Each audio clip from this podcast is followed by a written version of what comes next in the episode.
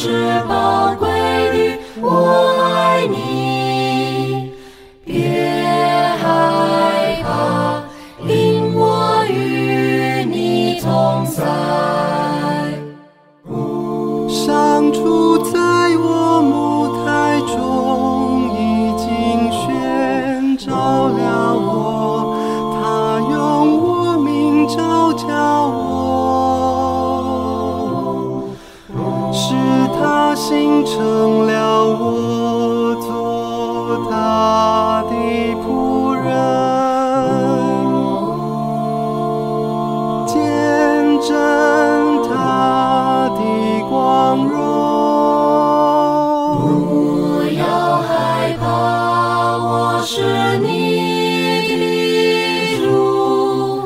是我用你的名召叫你，选择你，你在我眼中是宝贵的，我爱你。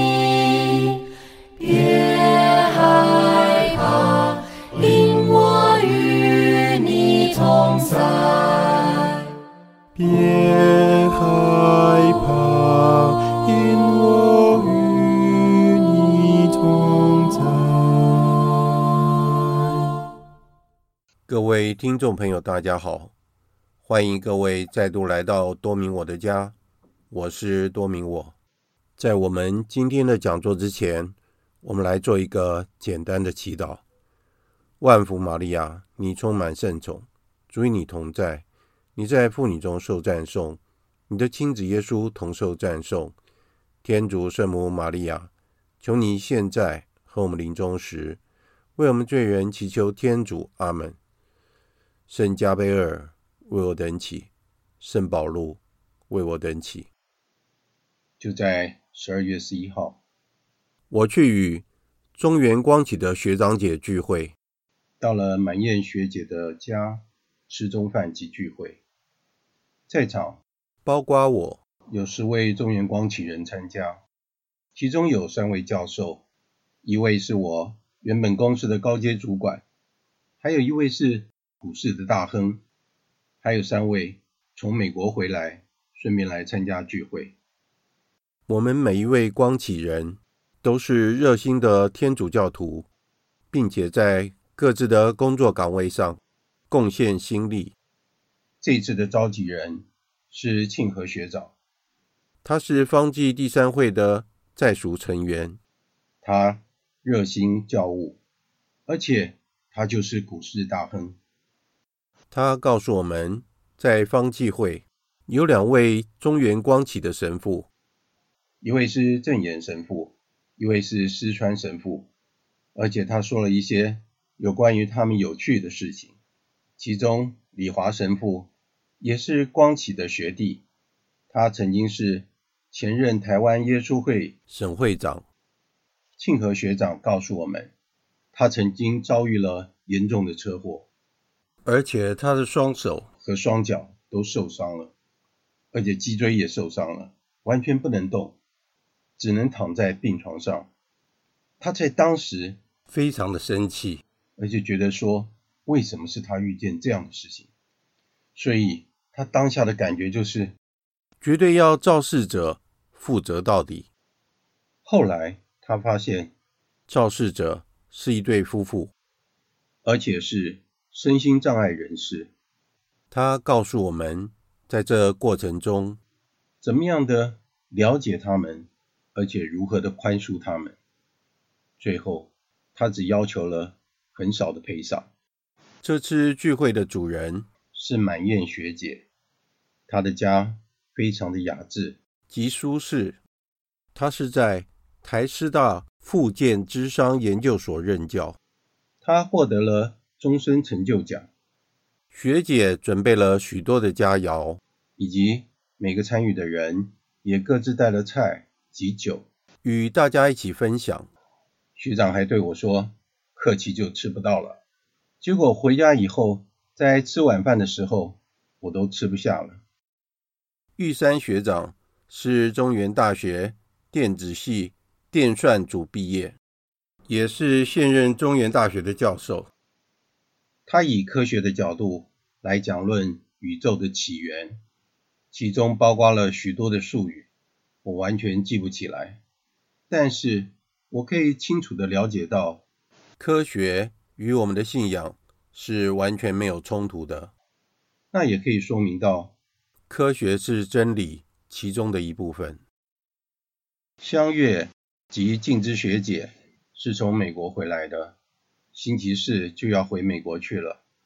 他告诉我们在美国的生活还有工作的经验，还告诉我们，因为香月学长很喜欢打网球，他的孩子也很喜欢打网球，所以他带着他的孩子在全美各地参加比赛，还打到前三十名之内，所以是。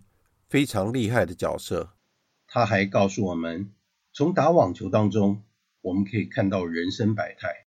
选手原本就不了解对手的个性，不知道他会打什么样的球路，他会出什么险招，甚至于有的人脾气暴躁，还会骂脏话。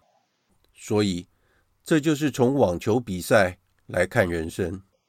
他们还告诉我们，他们去路德。法蒂玛及耶路撒冷朝圣的经验，还有当天静之学姐做了丰盛的海鲜炖饭，非常美味。上月学姐是旅居美国的资深的软体工程师，刚做完毕进出关就来参加聚会。珍妮学姐从新店的中华圣母堂结束活动之后，就过来参加了聚会。方林学长是朝阳大学的教授，从大学到博士毕业教书，跨了许多的领域，而且相妻教子，孩子们都非常的有成就。压轴好戏就是念平学长，他原本是我原本公司的高阶主管，他告诉了我们他丰富的工作经验，最后他以简报的方式。介绍我们元宇宙的未来趋势，完全展现出他非常的专业。学姐问我说：“我为什么要选择传教呢？”我说：“传教是每一个基督徒的责任啊！我们每一个人都要发挥所长，深化我们的日常生活。”我在退休之后就开始做我原来喜欢做的事，这是我以前的梦想。现在。我终于逐渐的实现了，因为我接受了主乐团多年的陶成训练。现在我只是做我能做的，我们每一个人都只是工具。我不知道我所做的事会有什么样的结果，所以无论如何，最后的收成就归于天主了。我以身为中原光启人为荣。我感谢天主。最重要的是，我居然是其中的最小的一个，这更要感谢天主了。这真是丰收的一天。今天的主题，我们要再回到圣施礼华的生平，雪地上的脚印。如果我们还记得的话，在上一集中，我们谈到圣施礼华的父亲若瑟施礼华，他的事业失败了。他们的家陷入了经济的危机，所以他们就搬到罗格纽。这对他们来说是一个陌生的城市，他们要在这个城市里面度过他们的生活。而在当时是在一九一五年的时候，那时候正好遭遇了第一次的世界大战。虽然在那个时候，西班牙是处于中立。但是，因为战争的原因，所有的物价都不断的上升，所以对于施里华家族来讲，等于是雪上加霜。他们到了罗格纽的时候，他们的第一个家是在一栋四层楼的公寓的顶楼，所以我们可以想象到，夏天是非常的闷热，冬天则非常寒冷。之后，他们又找到了一栋比较好的公寓。他的妈妈陶乐丝很快的就帮助他的家人布置出一个非常的愉悦而吸引人的家。当时他们有一位朋友叫做索菲亚，他回忆说，有一天他们正在吃饭的时候，我正好到了他们的家，我注意到了他们餐桌上的摆设。是多么的漂亮，他们的人是多么的温柔啊！索菲亚不明白为什么像他父亲这样一个有教养又聪明的绅士，会是在一家服饰店当做店员。许多年以后，他的脑海里面还是回忆着当时的情况。他形容陶乐丝说，他有一对非常漂亮的眼睛。不是很大，但是有一点倾斜。他总是将他的头发包了一个高高的发髻。还有另外一个女性的朋友，他说道：“他们是多么团结的一对夫妇啊！”他还说道：“陶乐斯在准备茶的时候，他做得非常的小心而仔细。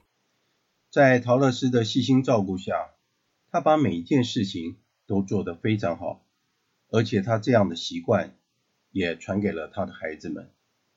从这里我们可以想见到，为什么圣施里华做事的时候，他非常的重视细节。这是来自于他们家庭教育的结果。然而，他们家庭当时最担心的一件事情，就是施里华的教育。他们研究了一下。他们现有的财务状况，希望他能够不间断的完成自己的学业，所以他就进入了罗格纽学院，是当时的一个公立学校。施礼华非常的努力学习，而且在文学和作文方面都获得了奖项，他也获得了奖学金，这样他就可以减轻家里的负担。西班牙学校有一个习惯，就是成绩最高的学生会被安排在第一排。当老师提出问题的时候，就要由这些学生来回答。施礼华，他对于代数、三角函数及文学都是班上的第一名，而且在学校里面还有另外一位非常聪明的学生，那也是施礼华的好朋友。伊斯多鲁·索沙鲁，伊斯多路跟随着他的父母亲从阿根廷移民到西班牙。他出生在布宜诺斯艾利斯，他具有阿根廷的公民。他非常的努力读书，他的雄心壮志就是要成为一名非常优秀的工程师。施里华非常热爱文学。他阅读了来自于英国的经典名著，他对于诗歌、历史、哲学都非常的着迷。他特别喜欢中世纪的诗歌、西班牙黄金时代的作家，以及伟大的卡斯蒂利亚的神秘主义作品。他特别喜欢唐吉诃德。多年以后，他回忆起他过去所读的诗，于是他建议所有的人说：没有祈祷的行动是毫无价值的。首先是祈祷，然后是补赎，第三位，站在第三位才是行动。他也会说，基督徒的圣招就是在于把每天淡然无味的散文写成一纸英勇的诗篇。年轻的施礼华在一九一七年的时候从学院毕业了，而且取得了非常好的成绩。而且他回忆到，他说：“我记得当我在中学的时候，我们学的是拉丁文。”但是我不喜欢。我常说，拉丁文是给神父及修道士所学的。这意味着，这不是他想要学的语文。但是之后，施丽华却成为了一位虔诚的神父，而且他发现他非常的热爱拉丁文。对他来说，拉丁文永远是普世天主教会的语言。在他晚年的时候，他说道。我对他们当时在学校让我学习拉丁文这件好事上是永远的感激不尽的。他也这样说，我从来没有想到过要成为一位神父，或是要献身于天主。我被教导要尊重和崇敬圣旨，但是那不是属于我的，而是属于别人的。而在当时，施礼华非常清楚。他想要成为一位建筑师，因为他对艺术和人文非常有兴趣，而且他对数学及设计很有能力。他的父母很高兴他对这项职业的选择，而有的时候，他的父亲则会温柔地取笑他说：“他只是一个被美化的砌砖匠而已。”当施礼华慢慢成长之后，成为了一位优秀的年轻人，在这个时候，他的母亲开始担心他身边出现的女朋友。虽然当时他没有表示说他将来不会结婚，可是他的母亲却告诉了他一个非常明智的选择妻子的建议。他说道：“你要娶的妻子，既不要那么漂亮。”让你迷惑，也不能是那么丑陋的，让你恐惧。我觉得他的妈妈所给的建议是非常的明智的。如果我们的妻子是非常的美丽，当然是一件好事，但是不免令人担心。如果我们的妻子是有些丑陋的话，早上起来的话，我们可能会被吓到。但是，身为明智的丈夫，我们在家里的时候，我们要称呼我们的妻子为美丽的娇妻。由于当时面临了第一次世界大战，所以在西班牙的报纸上都刊登着可怕的大屠杀。他们看到了有数十万人投入这场没有结果的战争，而且他们都被威力强大的武器所屠杀了。当时他们认为，这么多的罪恶，那么多的冲突和那么多的矛盾，而且和所有的时代一样，他们这个时代的世界似乎是犯下了许多的错误。接下来，我们来看一下雪地上的脚印，大概是在一九一七年底和一九一八年。一月初，就在施里华十六岁生日之前，他在一个严寒的日子里，突然看到了一些在雪地上的脚印，而这些脚印将会改变他一生的愿景。当时，罗格纽地区笼罩着一个非常严寒的寒冬，并且出现了非常严重的降雪。据当地的报纸报道说，大雪已经下了约一个月，气温降到了华氏的一点四度，也就是摄氏的零下十七度，河流都结成了冰。池塘、湖泊也都被厚厚的冰所覆盖了。事实上，证明了这是有史以来最寒冷的冬天之一，而且情况非常的严重。有一些人就在寒冬中被冻死了。就在一天的早上，施丽华外出散步，因为刚下了一场大雪，大地是一片的雪白。当他在雪地上艰难的行走时，他突然发现到一些脚印。他停下来，仔细的观察这些脚印。他发现到，在这样寒冷的冬天，居然会有人在刺骨冰冻的雪地里行走。施礼华惊奇的注视着这闪烁发亮的脚印。当时他意识到，这位。在雪地里赤脚行走的人，一定是在做一种小的牺牲，为了要把它奉献给天主。最后，他发现了这些脚印是由加尔默罗会士若瑟米格尔神父所留下来的。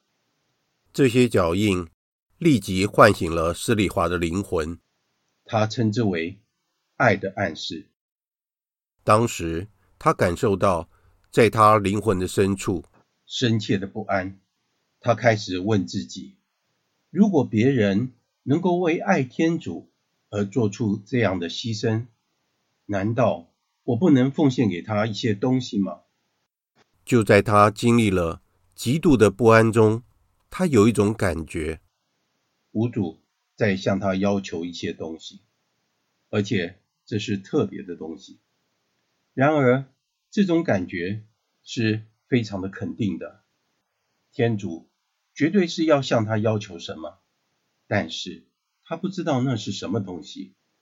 他回忆道：“我开始有一种爱的暗示，我意识到自己的心被要求做一些伟大的事，而且这是爱。我不知道天主想要我做什么，但是很明显的。”我是为了要做些什么而被选中的。至于这些事是什么，之后我才会知道。我意识到我自己的不足。在此同时，我编造了一连串的问题。这并不是虚假的谦逊，而是我自己有自知之明。我一无所值，我一无所有，我什么也不会做，我什么都不是。我什么都不知道。之后，他决定做更多的祈祷，每天去参加弥撒、领圣体，同时他也寻求若瑟米格尔神父的帮助，就是那位在雪地上留下脚印的神父。他开始向他寻求神修指导，而这位神父建议他能够成为加尔默罗会会士，但是。施里华在平静的祈祷之后，他考虑到他对家人的责任，所以最后做出了结论：这不是天主所要的。他开始明白了，无论天主想要什么，他最好是能够成为一位教区神父。之后，施礼华对他的父亲提出了这样的想法：这对若瑟施礼华来讲，他的儿子。所告诉他的话，似乎是天主对他的一个考验。他的生意破产了，他的家才刚刚重新站起来，他正在为将来做计划。可是他的计划关系到他的儿子，而在这个时候，他的儿子却告诉他，他想要当一位神父。若瑟施里华马上回应说：“如果施里华。”想要成为一位神父，他就应该成为一位神父，而他自己的这些计划、这些未来的梦想，就不得不放弃了。后来，施礼华回忆道：“这是我唯一一次见到他哭泣。他本来对我有些其他的计划，但是他却没有反对我。他告诉我说：‘我的儿子，仔细的考虑一下吧。神父必须要是一位圣人，在世界上没有房产、没有家庭、没有爱人。’”是很困难的，多思考一下吧。但是我不会反对你的决定。于是我的父亲带着我去拜访他的神父的朋友，要我和他们谈话。事实上，他的父亲带他去拜访了两位神父，帮他能够更清楚地明辨他的圣召。所以谈到这里，我们可以想一下。一个神父的圣召是非常的不简单的。我们可以相信，每一位神父的圣召，在他们的背后，都有一些辛酸或是甜美的故事。因为这是与天主建立的盟约，也是永远的印记，成为拯救肉体及灵魂的基督代表。今天的讲座。就在这里结束了。在结束之前，我们来做一个简单的祈祷。万福玛利亚，你充满圣宠，主与你同在，你在妇女中受赞颂，你的亲子耶稣同受赞颂。天主圣母玛利亚，求你现在和我们临终时，为我们罪人祈求天主。阿门。圣母玛利亚，我等希望上至之作为我等祈。感谢大家的收听，我们下次再见。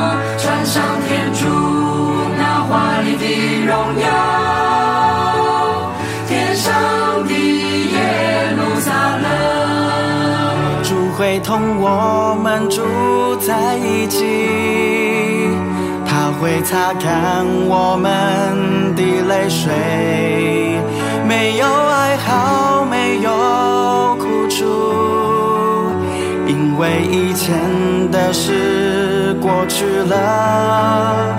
我们家乡原是在天上，